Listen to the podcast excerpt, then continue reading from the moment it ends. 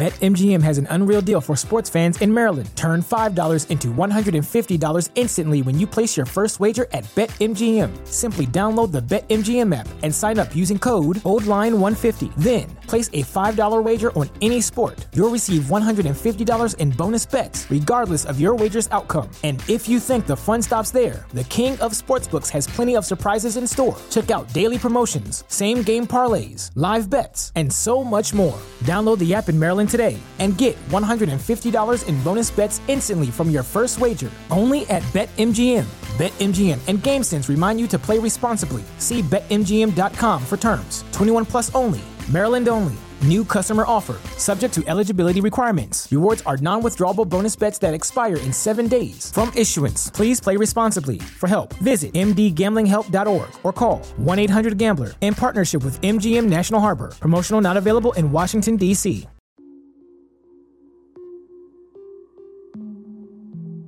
Hola, muy buenas noches. Bienvenidos a un capítulo más de La Luz Azul Podcast.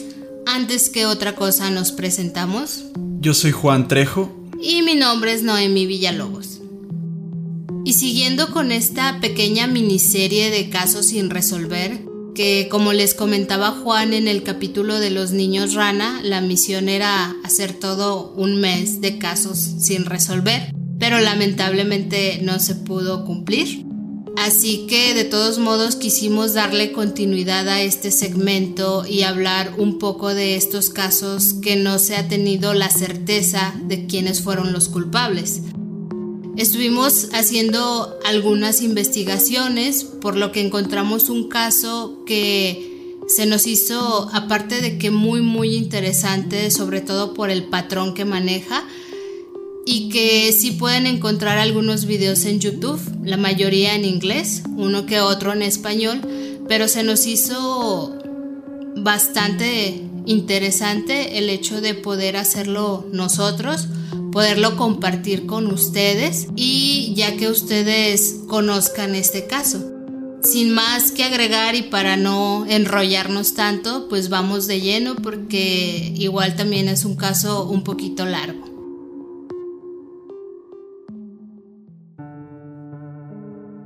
La crueldad es definida como el placer que se obtiene con el sufrimiento y dolor ajenos.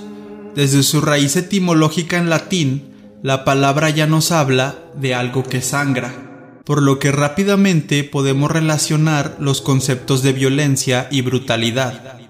Sin lugar a dudas, la crueldad es una de las características más horrendas que han definido a la humanidad a lo largo de su historia viajaremos por primera vez a Oceanía, específicamente a Australia, y repasaremos uno de los pasajes más oscuros de su archivo criminal, en donde el perpetrador llevó como bandera el concepto de crueldad y lo hizo parte de su identidad criminal. Continuando con estos casos sin resolver, en este episodio de La Luz Azul Podcast estaremos repasando la historia de Mr. Cruel, también conocido como el Boogeyman de Australia un misterioso y desconocido criminal que dejó a su paso muestras de qué tan oscuro y perverso puede llegar a ser un hombre.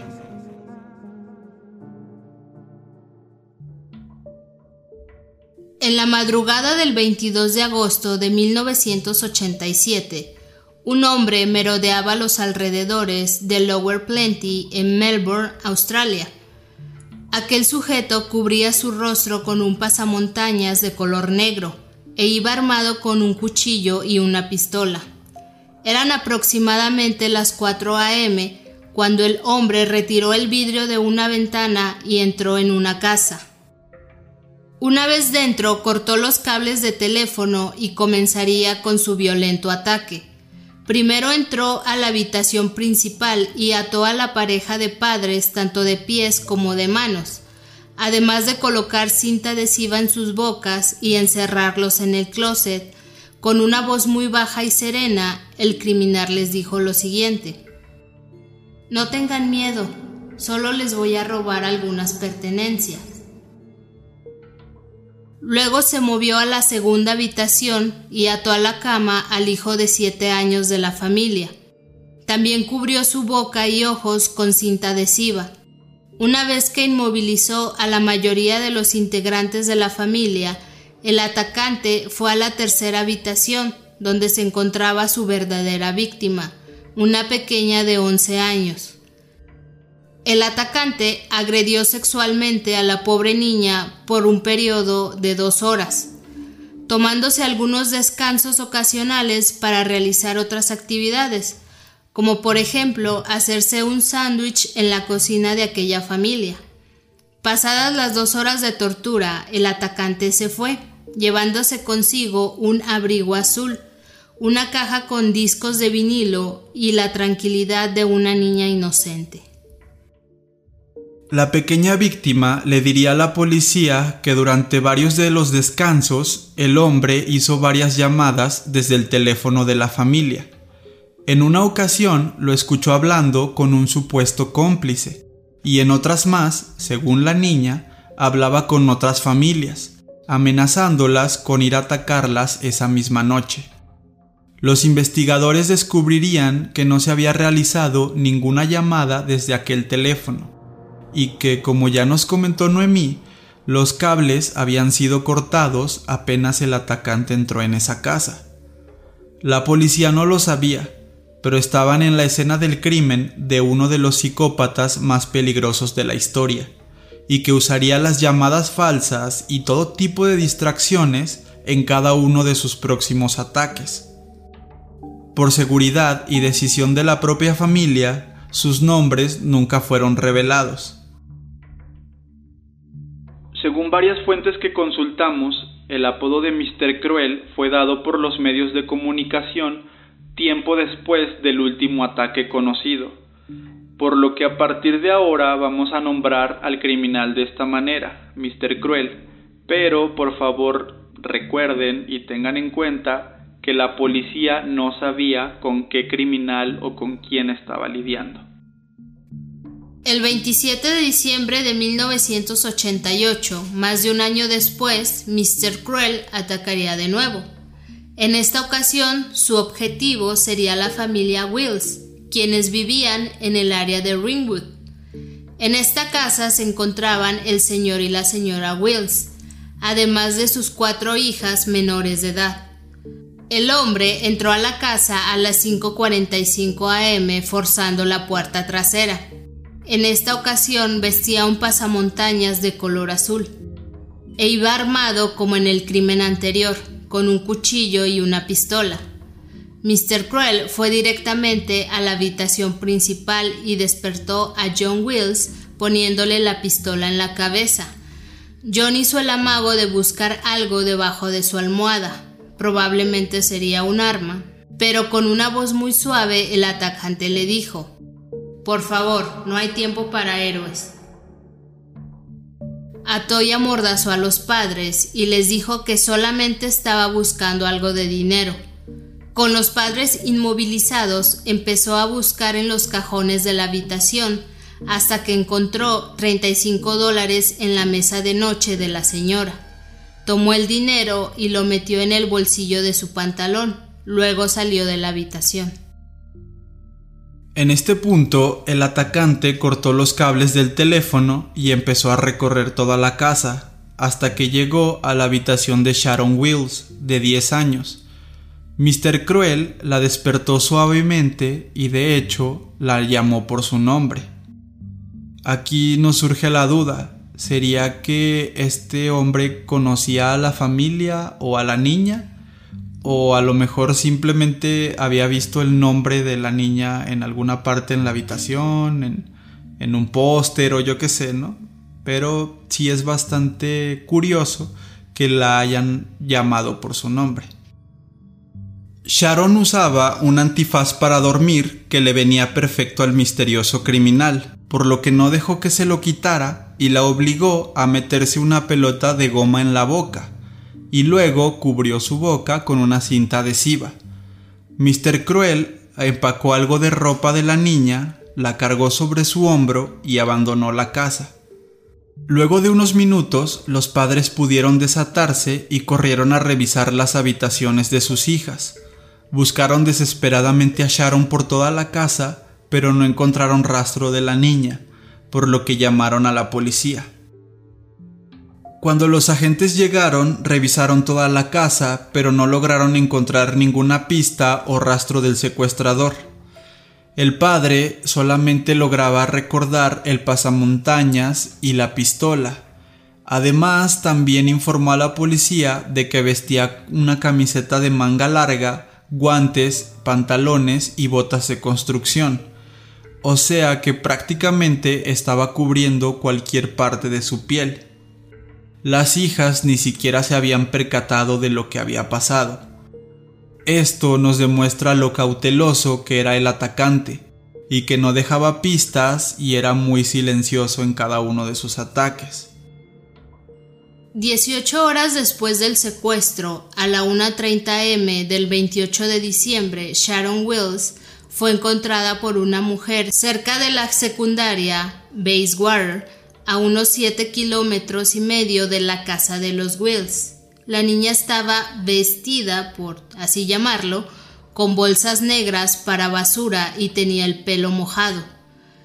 Cuando la mujer se le acercó para ayudarla, la niña le dijo Un hombre me dejó aquí, me dijo que me fuera a mi casa y llamara al timbre. Sharon le diría a la policía que fue violada por aquel hombre en múltiples ocasiones y en un sitio desconocido. La niña había estado todo el tiempo con los ojos vendados, por lo que no pudo dar ninguna descripción del atacante o del sitio donde estuvo cautiva. Pero sí dijo que, a pesar de haber sido violada por aquel hombre, parecía ser un tipo muy amable y que la había tratado gentilmente cuando no estaba abusando de ella. Incluso la alimentó con sándwiches y refrescos.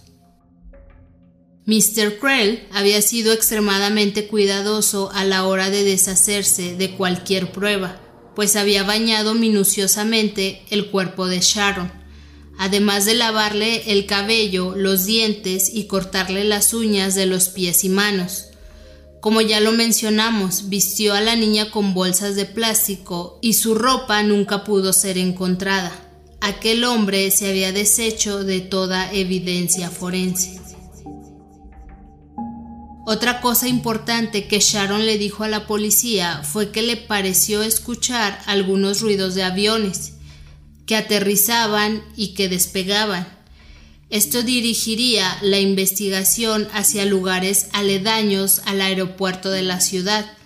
Desafortunadamente nunca encontrarían la locación ni al hombre que ahora los medios de comunicación lo llamaban el violador de Hampton o en inglés The Hampton Rapist.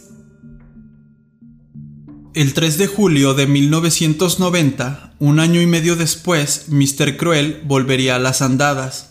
En esta ocasión en el suburbio de Canterbury, donde vivía la familia Lainas, que estaba conformada por Brian, su esposa Rosemary y sus dos hijas, Fiona de 15 años y Nicola de 13. Aproximadamente a las 11.30 de la noche de aquel martes, el violador entraría a la casa por una ventana, armado con un cuchillo y pistola y con el clásico pasamontañas negro cubriéndole el rostro. En un escenario distinto al de sus anteriores asaltos, ese día los padres se encontraban en una fiesta fuera de casa, por lo que las hijas estaban solas. ¿Esto será casualidad Mr. Cruel entró a la habitación de las chicas y las despertó suavemente. Mientras ataba a Fiona a la cama, el hombre le pidió a Nicola que empacara en una mochila su uniforme escolar. Mr. Cruel le dijo a Fiona que le dijera a su padre que quería 25 mil dólares por el rescate de Nicola, y después se llevó a la niña en el carro de la familia. El carro sería encontrado horas más tarde a un kilómetro de distancia, estacionado en una plaza de un centro comercial, por lo que se asume que en este punto Mr. Cruel cambió de vehículo. El padre, Brian Lainas, informó a la policía que tenía la intención de pagar el rescate, pero el secuestrador no había dejado ninguna información de contacto o alguna fecha o lugar para realizar el intercambio, por lo que solamente les quedaba esperar a que la investigación avanzara. El 6 de julio, Nicola Lainas fue encontrada vestida y cubierta con una manta cerca de una estación eléctrica en el suburbio de Kew, a 5 kilómetros de donde fue secuestrada. La chica diría que el hombre la había abandonado con los ojos vendados, pero que hicieron una especie de pacto en el que ella se podría quitar la venda cuando ya no escuchara el automóvil alejándose. Ella cumplió el pacto, por lo que no podría dar ninguna descripción del carro. Había estado secuestrada y siendo abusada sexualmente por un lapso de 50 horas antes de su liberación. Nicola, quien era muy inteligente, había logrado quedarse con varios detalles de su captor a pesar del infierno que pasó, y proporcionaría toda esta información a la policía había descrito al atacante como un hombre de 1.70 metros de altura, con pelo castaño rojizo. A pesar de tener los ojos vendados, había logrado entrever la habitación y el baño donde había estado cautiva. Ya en Instagram o en el video de YouTube vamos a tratar de poner las imágenes o las ilustraciones de cómo fue descrita esta habitación. Lo que sí es importante mencionar es que Nicola vio un pedestal o un trípode y una cámara encendida justo frente a la cama, por lo que se cree que Mr. Cruel grababa todas las violaciones. Sin embargo, este detalle no fue revelado sino hasta 15 años después de los hechos, ya que la policía creía que si esta información salía al público, el criminal entonces iba a deshacerse de todas estas grabaciones. Nicola Lainas también le diría a la policía que el atacante parecía dirigirse constantemente a un cómplice, pero nunca escuchó que éste le respondiera o ni siquiera vio algún teléfono conectado en toda la habitación o el baño. ¿Será que Mr. Cruel en verdad tenía un cómplice o solo era otro de sus juegos de distracción? Al igual que Sharon, Nicola también describe que este sujeto era una persona amable y de voz suave. También le había dado de comer y beber, y también había escuchado los sonidos de los aviones. El 13 de abril de 1991, casi un año más tarde, Mr. Cruel cometería lo que sería su último crimen oficial y el más violento de todos.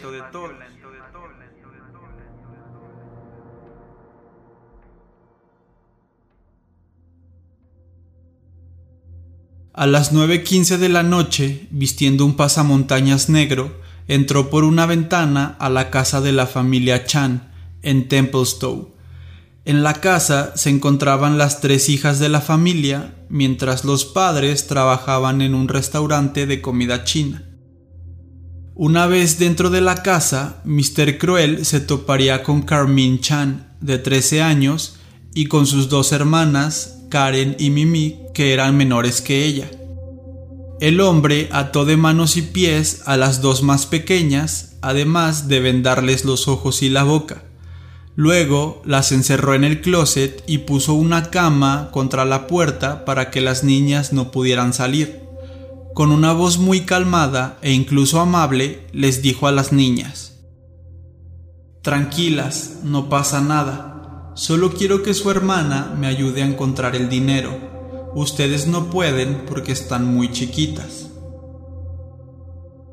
Después de esto procedió a secuestrar a Carmine, no sin antes dejar unos mensajes específicamente en el carro de la familia, donde escribió con pintura de aerosol las siguientes frases.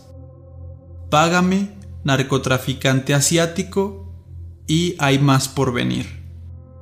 A causa de estos mensajes que ya les comenta Juan, la policía investigó a John Chan y a su familia por probables conexiones con drogas o con algunas mafias asiáticas pero no encontraron nada que los incriminara, por lo que muy probablemente fuera otra de las pistas falsas que acostumbraba a dejar Mr. Cruel. tratando de que la policía dirigiera su investigación hacia otro lado.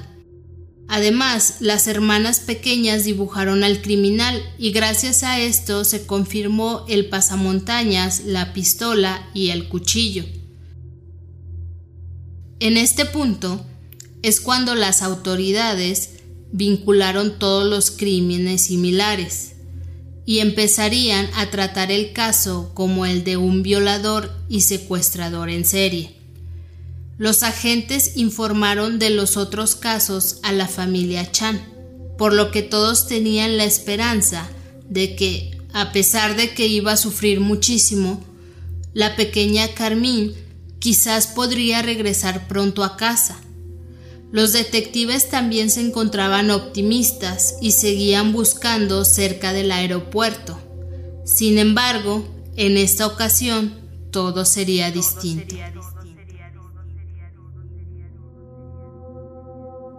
Unos días después del secuestro de Carmin Chan, su madre Phyllis hizo una dolorosa petición durante una conferencia de prensa. En ella le pedía al atacante que por favor le regresara a su pequeña hija, que tratarían de juntar el dinero que fuera necesario. Además, algunas cartas que las pequeñas hermanas, Karen y Mimi, que fueron escritas estas fueron publicadas en los periódicos y transmitidas en programas de noticias. Una de las cartas más recordadas decía lo siguiente. Querida hermana Carmín, te extraño muchísimo, todo el tiempo. Estoy muy asustada en la oscuridad. Mamá y papá te extrañan mucho. Mimi está enferma porque te extraña mucho también. Te quiere mucho Karen. A pesar de todas estas peticiones de la familia y de la investigación por parte de las autoridades, no se sabría nada de Carmine hasta el 9 de abril de 1992, unos días antes de cumplirse un año de su secuestro. Este día descubrieron sus restos cerca del arroyo Edgars en Thomastown, a 37 kilómetros de su casa. La autopsia revelaría que Carmine había sido asesinada de tres disparos en la cabeza poco después de su secuestro, por lo que ya llevaba varios meses en este lugar y su cuerpo prácticamente estaba descompuesto. La policía teorizó que quizás Mr. Cruel pasó del secuestro y la violación al asesinato debido a que la niña descubrió su identidad y de hecho, Phyllis Chan, la madre, diría que esto es muy probable y que seguramente su pequeña puso resistencia y peleó en todo momento. Tal vez esta teoría es la que consoló un poco más a todos los implicados y decidieron simplemente quedarse con ella. Pero otros expertos que estudiaron el caso consideran que esto no fue así sino que el asesinato es la escalada natural en la vida criminal de Mr. Cruel, y la evidencia estaba en los crímenes anteriores.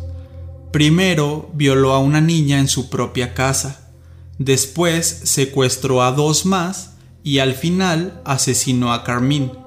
Aunque claro, todas estas son teorías y tal vez nunca sepamos la verdadera razón por la que Mr. Cruel mató a esta pequeña y no había llegado a este punto con sus víctimas anteriores. Para este momento la autoridad ya no tenía duda de que los cuatro crímenes y algunos más en los que se sospecha que también participó habían sido cometidos por el mismo sujeto. El modus operandi era idéntico, cómo entraba las casas, el pasamontañas, las armas utilizadas, la amabilidad, las víctimas, todo apuntaba a que era un solo atacante. En la investigación se catearon más de 30.000 casas, especialmente las que estaban cerca del aeropuerto, buscando pistas sobre la habitación donde mantenía a sus víctimas, pero no encontraron nada se interrogaron cerca de 27 mil sospechosos, entre los que se encontraban exconvictos por violación, secuestro o pedofilia. Tampoco lograron dar con la identidad de Mr. Cruel. Se creó una división especial para la investigación del caso, nombrada Operación Espectro, y se enfocó principalmente en la sospecha de que el asesino quizás sería un coleccionista de pornografía infantil pero tampoco se logró dar con alguna pista, con algún sospechoso en concreto. El 24 de abril de 1991, el FBI entregó el perfil del criminal al Departamento de Policía del Estado de Victoria, que es donde se encuentra la ciudad de Melbourne. Los puntos más interesantes y a destacar en este perfil son los siguientes. El atacante podría haber vivido muy cerca de la casa de su primer víctima. Está involucrado de alguna manera con las escuelas y la educación. Tal vez era profesor. Sus ataques casualmente habían sido en días de vacaciones escolares. Además, él sabía cómo calmar y lidiar con niños, incluso niños pequeños, y recordemos que en uno de los casos le pidió a la víctima que se llevara su uniforme escolar. Aparentaba ser un chico bueno y mostraría interés genuino en ayudar a niños. Tendría en su poder una extensa colección de pornografía infantil, tanto casera como comercial. Mr. Cruel seguro era un miembro funcional de la comunidad Tendría un buen empleo, se involucraría en los proyectos locales y sería considerado por todos como un buen vecino. Se sospecha que viviría en una casa pequeña, quizás un departamento individual o una casa para una pareja. También podría estar en una relación formal de pareja. En el caso de sí estarlo, es casi seguro que su pareja sería consciente de estos fetiches o fantasías. Esto puede incluir, por ejemplo, que le gustara que su pareja se vistiera de colegiala durante el sexo, que se puede decir que es una conducta un poco anormal. Sus compañeros de trabajo notarían un cambio extremo en su comportamiento después de los crímenes y no se habla solamente de cambios negativos, sino que de hecho el FBI sospecha que después de cometer estos crímenes comenzaría a ser una persona aún más alegre, feliz y servicial. En la mente de Mr. Cruel no existía la idea de dañar a ningún niño. Sus ataques eran motivados por un deseo sexual específico y por su situación psicológica. Y sí, este fue el perfil que el FBI entregaría a las autoridades australianas sobre toda la investigación y algunos de los comportamientos o actitudes que Mr. Cruel podría haber tenido. En 1994, la operación Espectro de la que nos hablaba Noemí fue disuelta y luego de todos los cateos, interrogatorios y cerca de 4 millones de dólares que fueron invertidos en este caso, la investigación de los crímenes de Mr. Cruel fue cerrada sin resolverse, pero algunos años después, en 2010, las autoridades iniciaron una nueva investigación. Ahora se llamaba Fuerza Especial Apolo. Esta investigación estaba dirigida y enfocada más que nada hacia las nuevas tecnologías y avances forenses.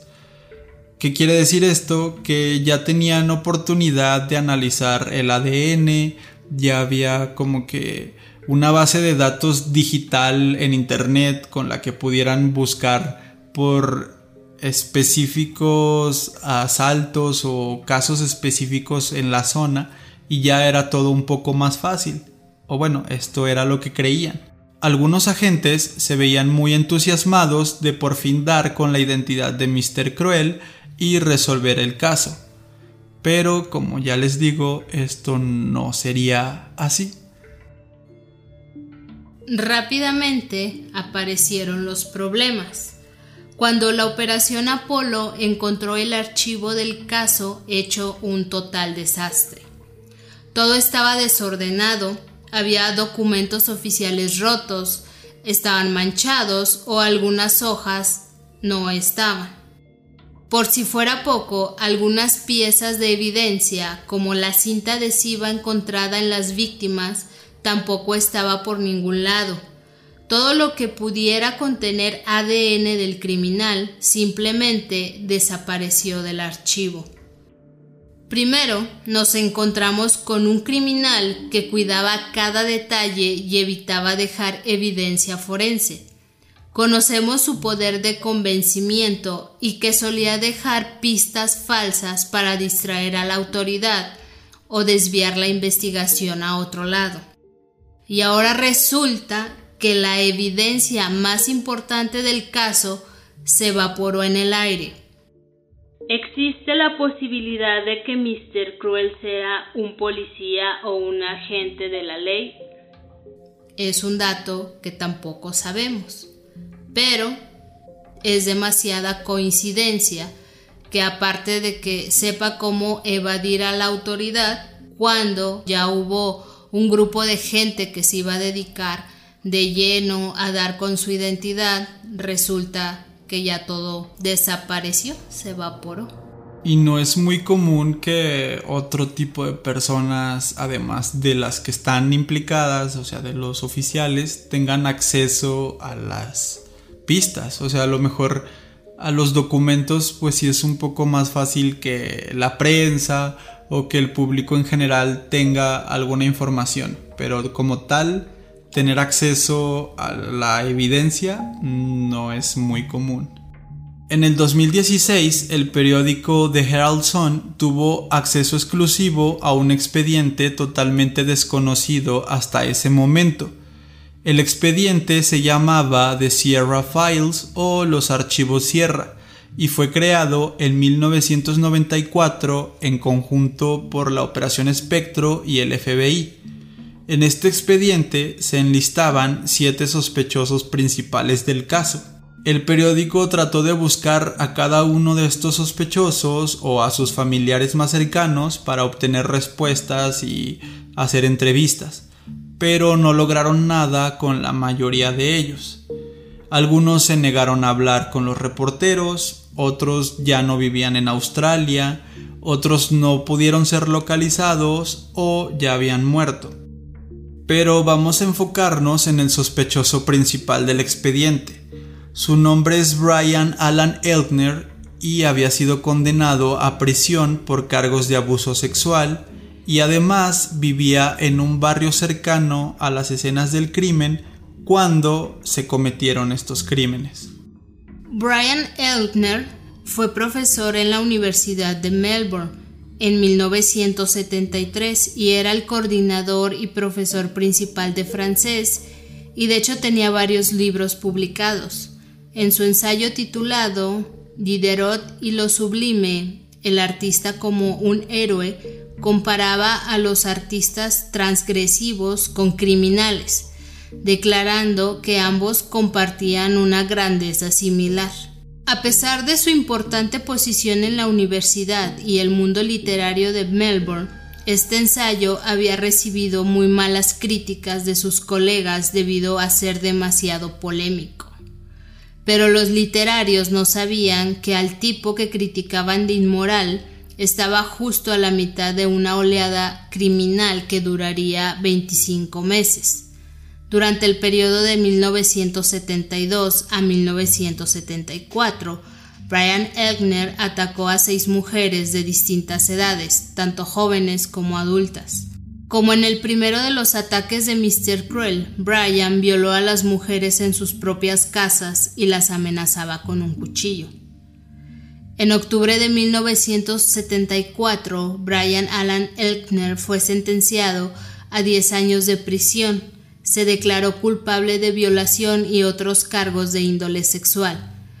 Fue liberado poco antes del primer ataque conocido de Mr. Cruel, o sea que las fechas coincidían. En el 2016, Brian, de casi 80 años, fue confrontado por un reportero acerca de las sospechas en este caso, y el hombre admitió que estaba consciente de ser el sospechoso principal.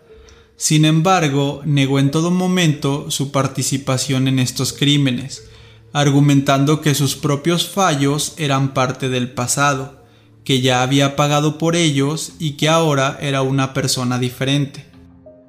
En esta pequeña entrevista o confrontamiento, Elkner haría una declaración que a mí francamente me parece ridícula. Cuando el reportero le dijo que había destruido las vidas de las mujeres que violó, este tipo le contestó, Eso dices tú, pero esto que estás haciendo ahora es igual de repugnante. Y no, no es así, señor Elkner atacar sexualmente a mujeres es mucho, pero mucho peor que ser interrogado acerca de los crímenes que sí cometiste en el pasado y que de hecho te juzgaron por ellos.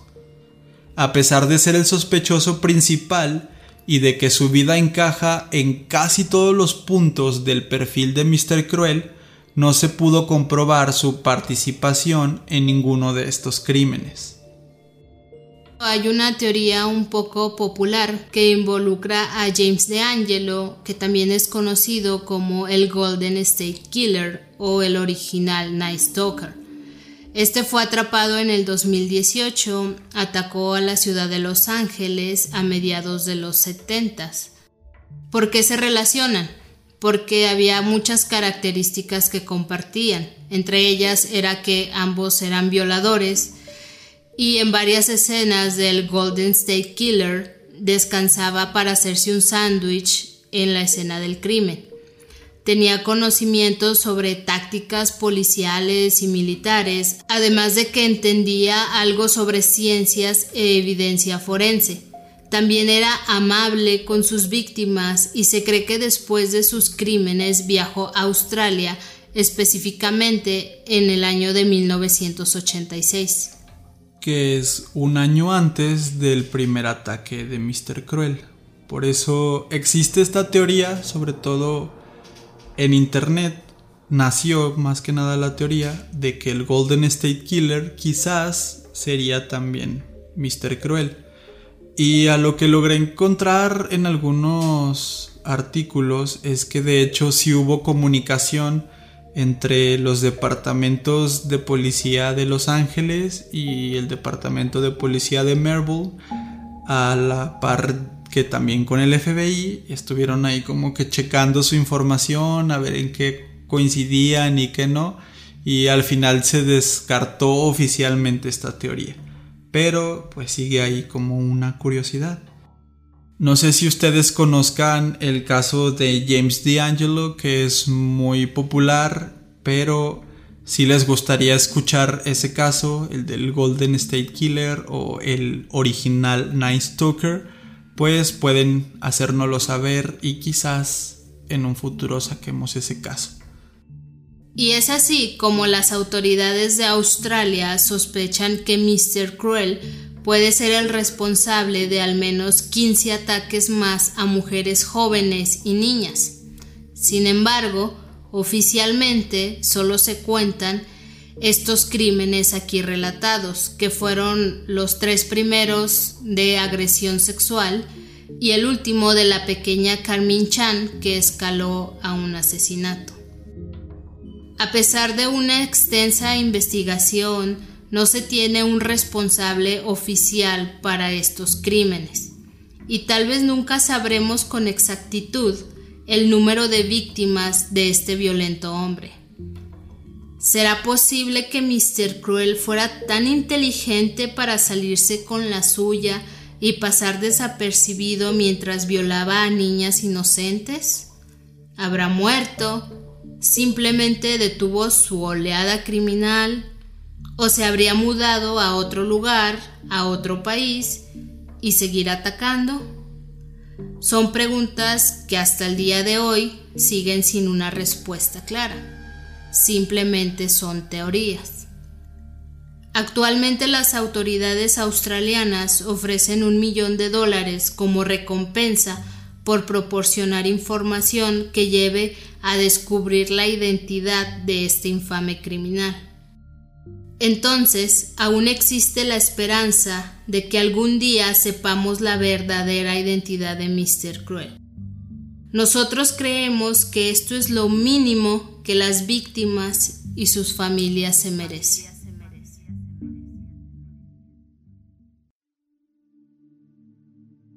Y este fue el caso sin resolver de esta semana. Esta fue la historia de este infame criminal, violador y asesino conocido como Mr. Cruel o el Boogeyman de Australia. Es un caso que, como ya dijo Noemí al principio, no habíamos escuchado muchos podcasts, sobre todo en español, no habíamos escuchado mucho sobre él y estuvo interesante hacer la investigación. De hecho, hay muchos datos que ya por la extensión del propio episodio no metimos, como por ejemplo toda esta investigación acerca de un posible tráfico o si no, pues simplemente un coleccionista de pornografía infantil. Si hay algunos sospechosos que se cree que tal vez pues comercializaba con, con la pornografía porque sí es como que bastante peculiar que esta niña Nicola haya visto una cámara frente a la cama. No sé, hay muchas teorías, podemos teorizar como en cada uno de estos casos sin resolver. Por ejemplo, leí yo en algunos foros de internet, en Reddit, que probablemente los sonidos que las víctimas llegaron a escuchar de aviones probablemente fueran grabaciones, que no fueran, que estuvieran cerca de un aeropuerto. Y pues tiene mucho sentido si lo pensamos, ya que al parecer Mr. Cruel pensaba en todo y sobre todo le encantaba esto de las pistas falsas. Si este fue el caso de que los aviones y los sonidos de aeropuerto eran grabaciones, pues sí logró desviar muchísimo la, la atención de la policía ya que se enfocaron mucho en esa pista.